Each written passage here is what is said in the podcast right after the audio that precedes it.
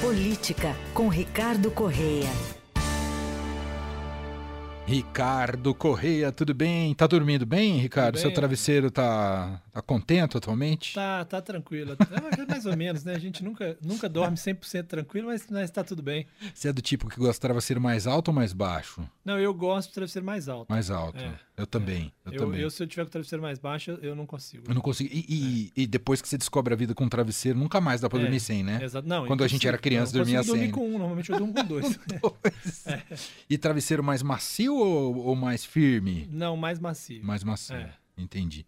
Vamos falar muito sobre isso. Parece uma coisa banal, trivial, mas interfere demais né, na É, qualidade, na de, qualidade sono. de sono, é. Opa! E a Adriana vem contar aqui pra gente.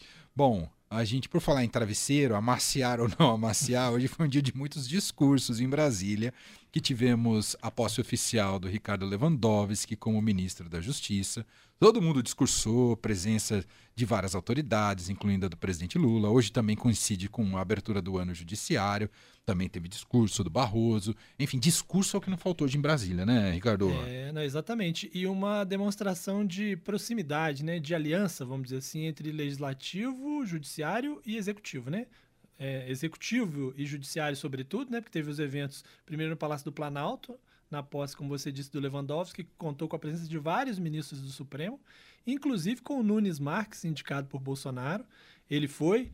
É, a coluna do Estadão até apurou que ele tem interesse para ir nesse evento, porque é, o Lula cogita indicar um escolhido dele, um indicado dele para o Tribunal Regional Federal da primeira região. Então é bom ele estar próximo ali do governo de alguma maneira. Sem E dúvida. teve até figuras mais antigas da política brasileira, Sarney, Collor também presente, né? Collor. Apesar de, de o Collor ter sido ah, ignorado nos discursos.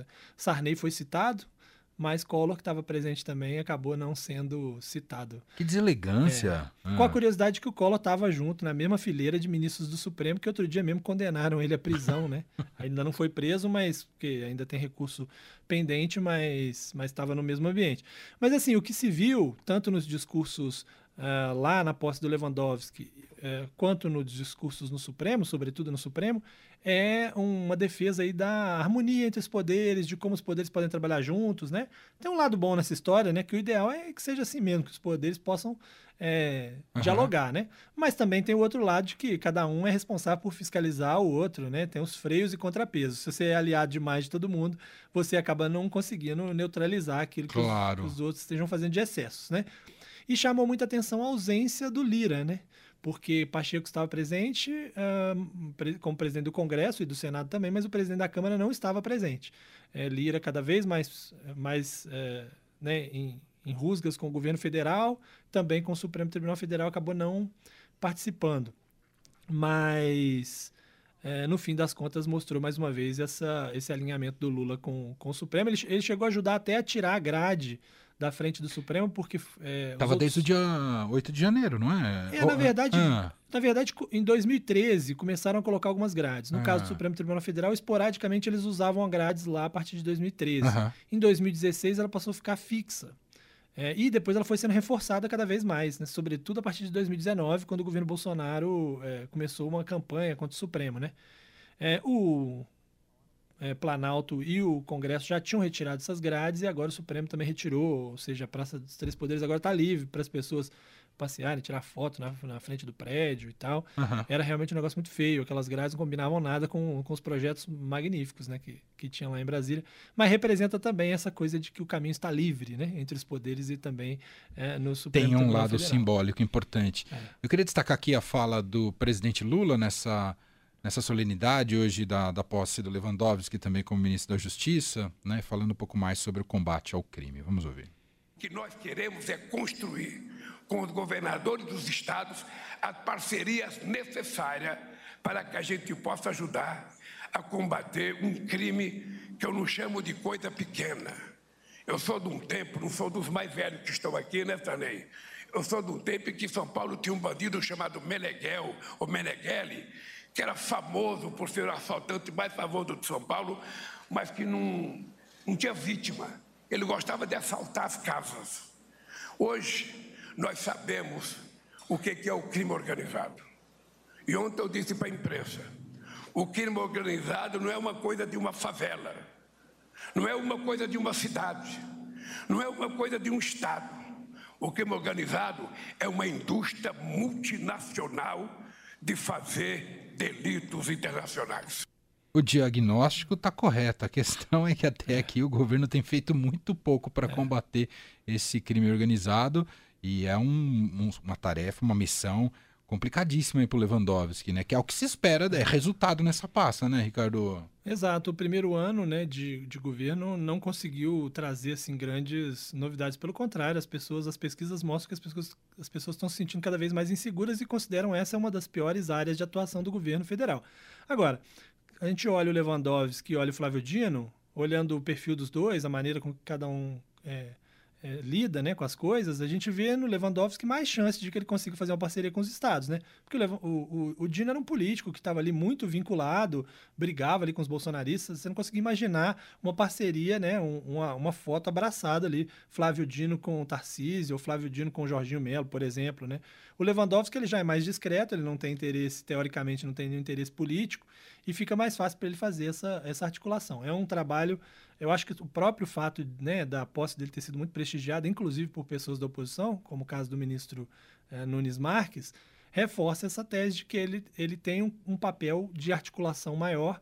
O Lula disse também que ele tem, vai ter um papel de normatizar o funcionamento do Ministério da Justiça, ou seja, definir quais são os procedimentos, como é que o Ministério da Justiça age nesse caso, né? Para não ficar uma coisa assim que hoje ninguém sabe exatamente como é que o Ministério da Justiça e Segurança Pública pode ajudar nas coisas, né?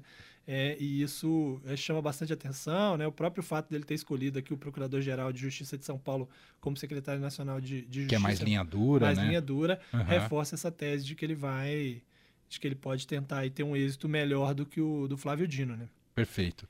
Bom, esse é um dos temas de hoje aqui com Ricardo Correa, né? Essa, toda essa. Uh, o, o, os movimentos, os recados simbólicos, diretos, indiretos, união entre os poderes, tudo aquilo que a gente pôde captar das solenidades hoje em Brasília.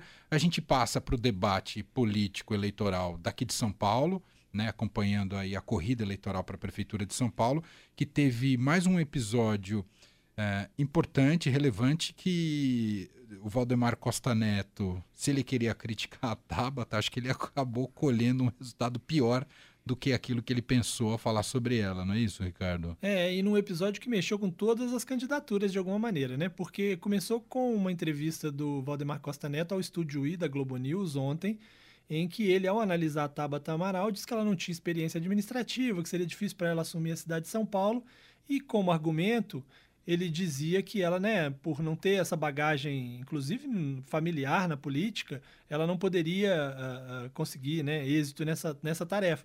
E aí ele diz, ah, mas ela pode argumentar que o namorado dela, que é João Campos, prefeito de Recife, muito bem avaliado lá em Recife, que João Campos conseguiu ser o prefeito mais bem avaliado do Brasil, né? E aí ele diz, mas ele, ao contrário dela, era filho de político, filho Nossa. de Eduardo Campos e tal.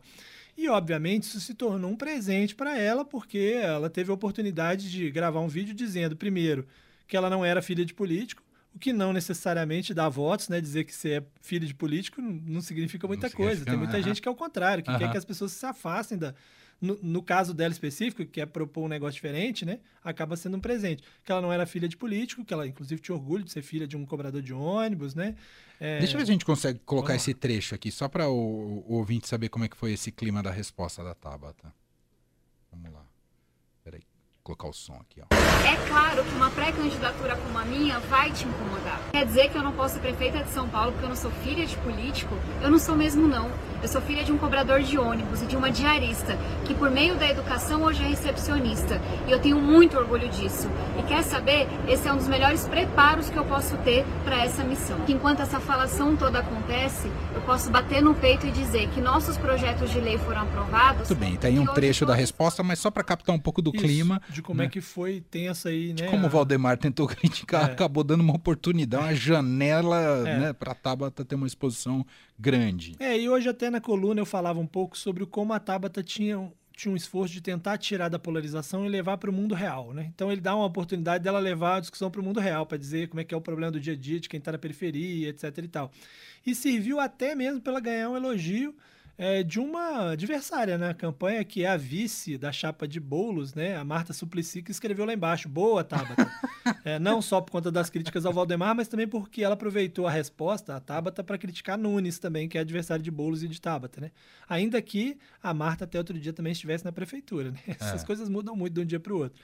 Mas o fato é que foi o assunto do dia. Depois disso, Valdemar disse ao Estadão que não foi isso que ele quis dizer, que a única coisa que ele quis dizer é que São Paulo é uma cidade muito difícil de governar, que é uma cidade muito complexa e que é preciso ter um pouco mais de experiência, que a situação é diferente da situação lá de Recife. Enfim, deu lá a versão dele para dizer que não era bem assim, mas a repercussão já estava feita. Você né? entende, não sei que você tem acompanhado aí dos cálculos políticos, você entende que a equipe do Boulos e a esquerda vinculada mais ao Boulos, PSOL e PT, é, eles, prefer, estão, eles preferem fazer um segundo turno com a Tabata? Eles entendem que isso é possível, Ricardo? Se, você perguntar isso publicamente, todos eles vão dizer que sim. Mas nos bastidores, eu acho que eles preferiam enfrentar o Nunes. E Pela polarização. É, e assim como o Nunes preferia enfrentar a Boulos. Porque a Tabata tem uma dificuldade muito grande de chegar no segundo turno, justamente por conta da polarização, né? Ela não é a favorita para chegar no segundo turno, mas em chegando no segundo turno, os votos delas com os votos contrários, né, daqueles, né, o cara que vota contra o Bolsonaro, o cara que vota contra o Lula, teoricamente, estariam com ela, independente de quem fosse o adversário, né? Se ela tivesse com o Nunes, ela agregaria os votos da esquerda, mas se ela tivesse contra o Boulos, ela agregaria os votos bolsonaristas, porque não querem que Boulos ganhe também. Então eu acho ela que assim, muito forte no segundo é, turno. É, exato. Potencialmente falando. Eu acho né? que sim. Uhum. Eu acho que o grande desafio dela é conseguir chegar ao segundo turno, o que não é tarefa fácil. Uhum. Mas, publicamente, obviamente, se perguntarem Boulos, Lula, todo mundo vai dizer que preferia um segundo turno mais à esquerda. Né? Claro. Mas nos bastidores é difícil imaginar que eles pensem realmente isso, né? Muito bem. Só um último pitaco ainda sobre a eleição municipal. Você estava falando da dificuldade da escolha do Nunes pelo seu vice, é isso? É. Exato. O Nunes ele está com quatro nomes que foram indicados uh, numa lista passada pelo Valdemar Costa Neto, né? São nomes indicados aí por, pelo grupo de Bolsonaro. O favorito é o Ricardo Melo, que é um coronel da PM, da reserva, que foi presidente da CEAGESP. É, mas tem outros nomes que seriam uma delegada chamada Raquel Galinatti, que é do PL também, assim como o Ricardo Melo. Esses, teoricamente, tem mais chance, porque é o PL que vai indicar é, provavelmente o vice. Tem dois nomes do Republicanos, que é a Sonaira Fernandes, que é vereadora licenciada e é secretária da Mulher, do Tarcísio, e o Tomé Abduch, que é deputado, inclusive numa proximidade já com o, com o Nunes, aí, porque pode virar secretário, estão dizendo isso, né? É, que também resolveria mais um problema aí para o pro, pro, se virasse secretário agora, resolveria um problema Bolsonaro, porque daria um cargo ao Danilo Campetti, um delegado, né, aquele que foi estava lá no caso Paraisópolis e que é um suplente na Assembleia. Enfim, tem toda uma costura, né? Mas ele tem que escolher um desses quatro nomes. O Ricardo Mello é o favorito do Bolsonaro, então é, larga na frente. Apesar disso, o Nunes cogitava e pode ter uma mulher, então a Raquel e a Sonaira têm chance nesse sentido. Sonaira, sobretudo, se mudar de partido. E o Tomé Abduch já tem essa proximidade, porque poderia virar secretário, então é um dos nomes. Um desses quatro ele vai escolher, ah, ao contrário do que já está definido, por exemplo, na campanha do, do Boulos, que vai ter a, a Marta, que vai se filiar amanhã ao PT para ser vice dele. Né? É curioso que tem essa busca por essa figura que possa representar algum projeto firme na área da segurança pública, é. né? E... seja do lado do, do próprio Nunes ou até o que a gente observa até aqui, né, na pré-candidatura da Tabata associada aí com o Datena. Né? Exato. E inclusive né, curiosidade sobre os vices, porque você tem um lado que já está resolvido, que é o lado da Marta com o Boulos, né, que os dois querem. Um lado em que tem quatro querendo, que é, o, que é esse lado do Nunes, que é o Ricardo Mello, a Raquel, a Sonaira e o, Tom, e o Tomé Abduch. E do lado da Tabata, que ela já disse que quer, o Datena, mas não sabe se ele quer ainda, porque ele vai decidir lá na frente. ele, ele diz que então, quer e nunca quer. Então são situações é, bastante diversas né, nessa campanha eleitoral, mas é, as definições mesmo, tanto essa do Nunes quanto a da Tabata, devem vir um pouco mais adiante, claro. mais perto das convenções. As convenções acontecem em julho, essas decisões devem começar a vir ali a partir de maio, é. provavelmente. É isso. Até porque definir alguma coisa é você enterrar o assunto. Então, para o político é importante que a coisa fique, né? Claro, sendo, quanto mais quanto mais fica tivesse, debate, exatamente. mais você fica em evidência. É isso. Ricardo Correia com a gente às terças e quintas. Semana que vem ele está de volta. Obrigado, Ricardo. Um abraço, hein? Combinado, um abraço.